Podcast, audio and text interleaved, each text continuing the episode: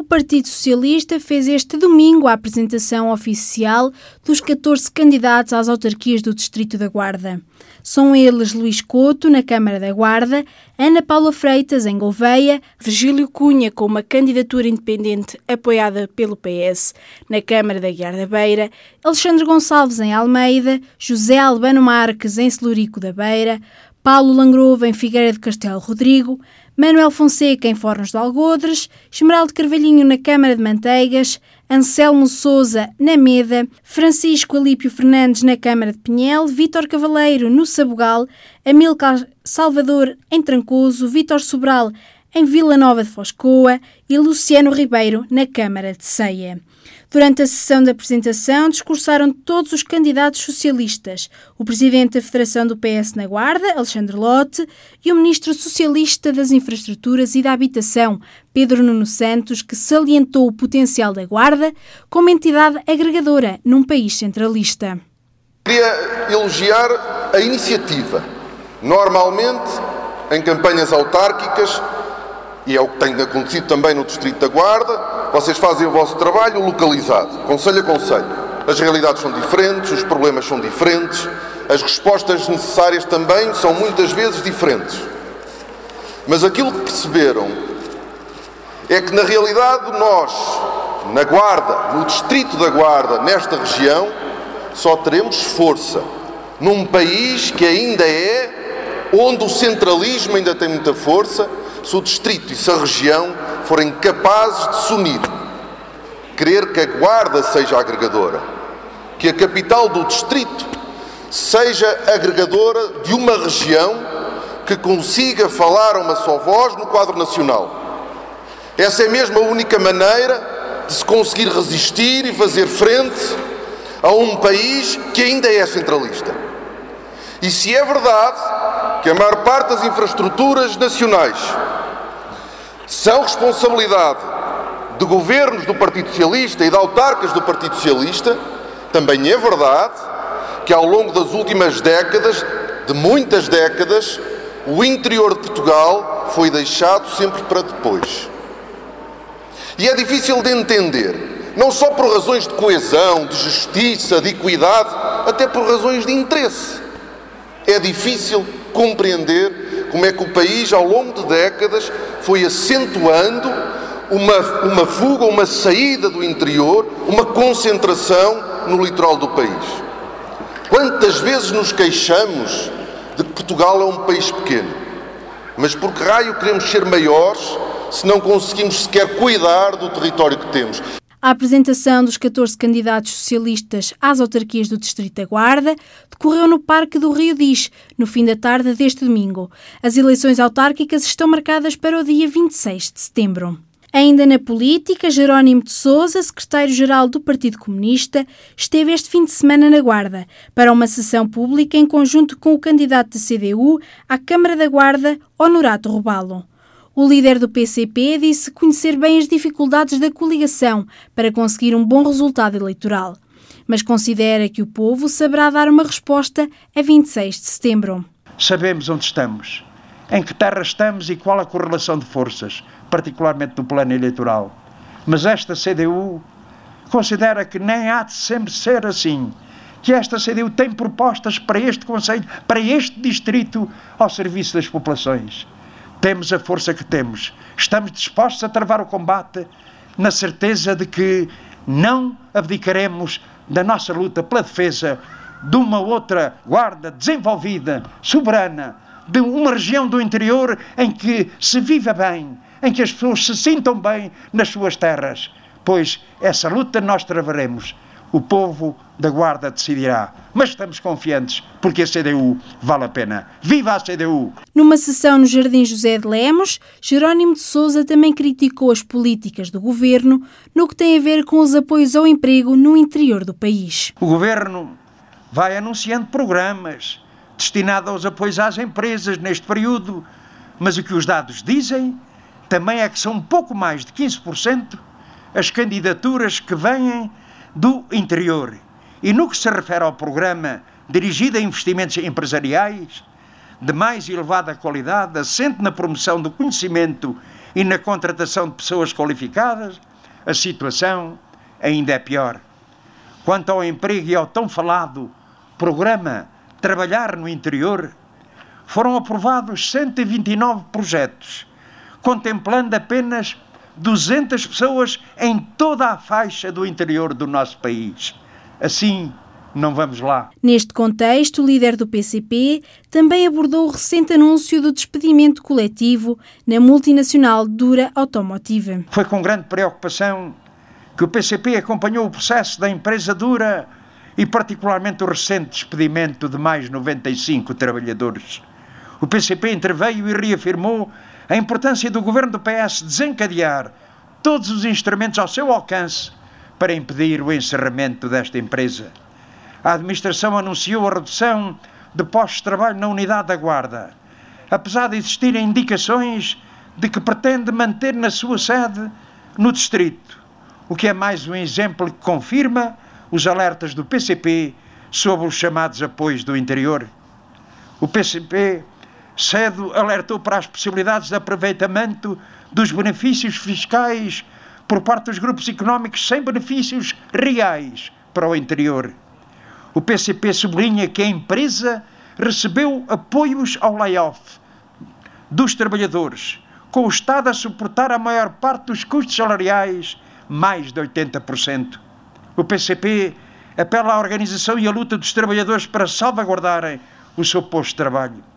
Mas enquanto uns são confrontados com a perspectiva do desemprego, os seus direitos coartados, com baixos salários e a empobrecer a trabalhar, sujeitos a níveis de precariedade laboral inaceitáveis, como vemos em todo o país, outros continuam em tempo de epidemia a amealhar milhões e milhões. E no discurso de Jerónimo de Sousa não faltou o tema das portagens. As populações e agentes económicos das regiões do interior tardam em ver resolvidos problemas reais, como a abolição total das portagens na Execute, como o PCP tem insistentemente proposto e defendido. A redução agora conseguida de 50% nas portagens da Execute é uma importante vitória das populações. Mas não podemos deixar de dizer que teria sido possível avançar com a eliminação das portagens já no orçamento de 2021, não fosse o papel negativo desempenhado pelo PS e PSD que votaram contra a proposta do PCP. E até acresce que o PSD votou contra si próprio, contra o próprio orçamento do Estado, que por estar em vigor permite agora esta mesma redução. Foi também a luta das populações que permitiram ultrapassar os entraves que o governo PS tentou colocar à implementação da redução das portagens. É fundamental continuar a luta contra as injustiças introduzidas com as portagens que limitam o desenvolvimento da região, pela abolição das portagens na escute, pela reversão das ruinosas parcerias público-privadas. Jerónimo de Sousa, secretário-geral do Partido Comunista, este fim de semana na Guarda, numa sessão pública com os candidatos da CDU à Câmara da Guarda. Já são conhecidos os vencedores da 14ª edição do concurso de vinhos da Beira Interior. O jantar de entrega dos prémios aconteceu este sábado em Pinhel, atualmente cidade do vinho. Ao longo da noite foram 29 os premiados, 12 medalhas de prata, 13 de ouro e os quatro grandes prémios.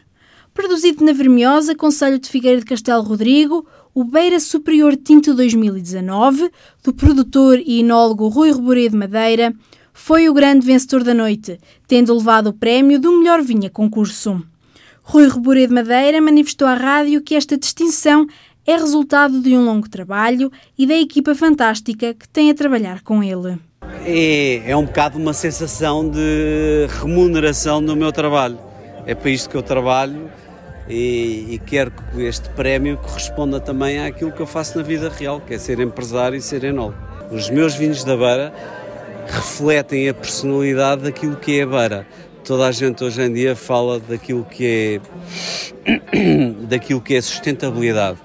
Aquilo que eu tento fazer no meu trabalho e na minha vida é ser o mais sustentável possível. Isso é dizer o quê? Respeito o meio ambiente, os vinhos são biológicos, respeito as comunidades, ou seja, as pessoas, e respeito também aquilo que são os recursos naturais que nós temos, os recursos da produção. Eu não admito que se gastem 500 litros de água para irrigar uma videira como no Alentejo e isso seja feito na, na beira interior. Ou seja, toda a gente fala em carros elétricos e depois falam em, em irrigar videiras. Para mim é uma incoerência. As características que eu quero manter é ter as melhores uvas possíveis, a melhor energia possível e a melhor equipa possível. E como é que acha que consegue isso? Tendo as melhores pessoas à minha volta. E é isso que eu tenho. O concurso já acontece há 14 anos e tem sido uma ferramenta para divulgação e promoção da região da Beira Interior. Quem o diz é Rodolfo Queiroz, presidente da Comissão Vitivinícola Regional da Beira Interior. A Beira Interior há 15 anos atrás ninguém ouvia falar e hoje a Beira Interior já é conhecida em Portugal e além fronteiras. Isso é um trabalho que se faz com todos com os produtores de vinho, com os viticultores, com os distribuidores, com os enólogos, com as organizações, com os municípios. É um trabalho em rede que muitas vezes não é fácil de, de fazer, mas como diz o outro, se fosse fácil vinham para cá outros. E nós todos os anos têm aparecido projetos novos, produtores novos, e mostra que na, na região há uma dinâmica grande. Nós agora estamos a viver um momento em que a sustentabilidade está aí na ordem do dia e vai estar nos próximos anos. E nós estamos na linha da frente, porquê? Porque nós temos aqui uma agricultura muito amiga do ambiente, nós somos a região que mais vinhos certifica biológicos em Portugal e esse hoje é o caminho para entrar em muitos mercados de exportação, porque as pessoas querem coisas cada vez com menos pesticidas, com menos tratamentos, mais amigas do ambiente, etc, etc. E portanto, é? cada vez mais exigentes, portanto, nós temos que trabalhar isso. Temos muita coisa para melhorar, mas eu creio que nós passo a passo, step by step, vamos vamos fazendo o nosso caminho e, portanto, hoje ganharam 29 ou 30 prémios aqui, mas creio que a região como um todo ganhou. E todos ganharam, os que ganharam prémios e os que não ganharam. Porque a Beira Interior vai ser falada amanhã e nos próximos dias pelos melhores motivos e é para isso que nós trabalhamos todos os dias. Declarações do presidente da CBRBI no jantar de entrega dos prémios do concurso de vinhos da Beira Interior. O Beira Superior Tinto 2019 foi o grande vencedor. O melhor vinho no feminino foi o Branco 2.5 de Belmonte. Já o vinho com melhor imagem foi atribuído às Casas do Coro com o Tinto Reserva 2018. A próxima edição acontecerá em 2022 em Vila Velha de Rodão. O Ministério da Saúde abriu um procedimento concursal para o recrutamento de pessoal médico para a categoria de assistente nas áreas hospitalares e de saúde pública. De acordo com o documento publicado em Diário da República, existem 1.041 vagas a nível nacional, das quais apenas 7 são na Unidade Local de Saúde da Guarda. Esta é uma decisão que levanta alguma indignação e incompreensão, uma vez que contraria aquilo que o governo tem vindo a prometer para o desenvolvimento do interior.